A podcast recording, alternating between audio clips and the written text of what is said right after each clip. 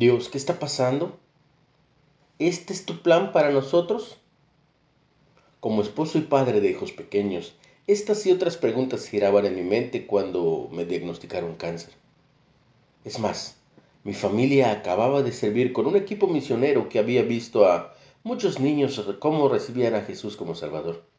Dios había producido un fruto evidente. Estábamos tan felices, pero... ¿Y ahora esto?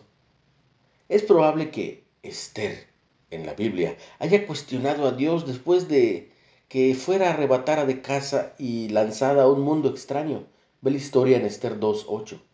Su primo Mardoqueo la había criado después de quedar huérfana, pero tras ser incluida en el harén del rey y finalmente elevada a reina, él estaba preocupado por cómo la trataban.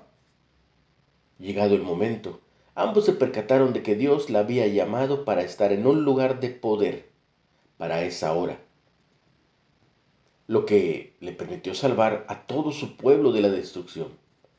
Sin duda, Dios colocó providencialmente a Esther en un lugar extraño como parte de su plan perfecto. Lo mismo hizo conmigo.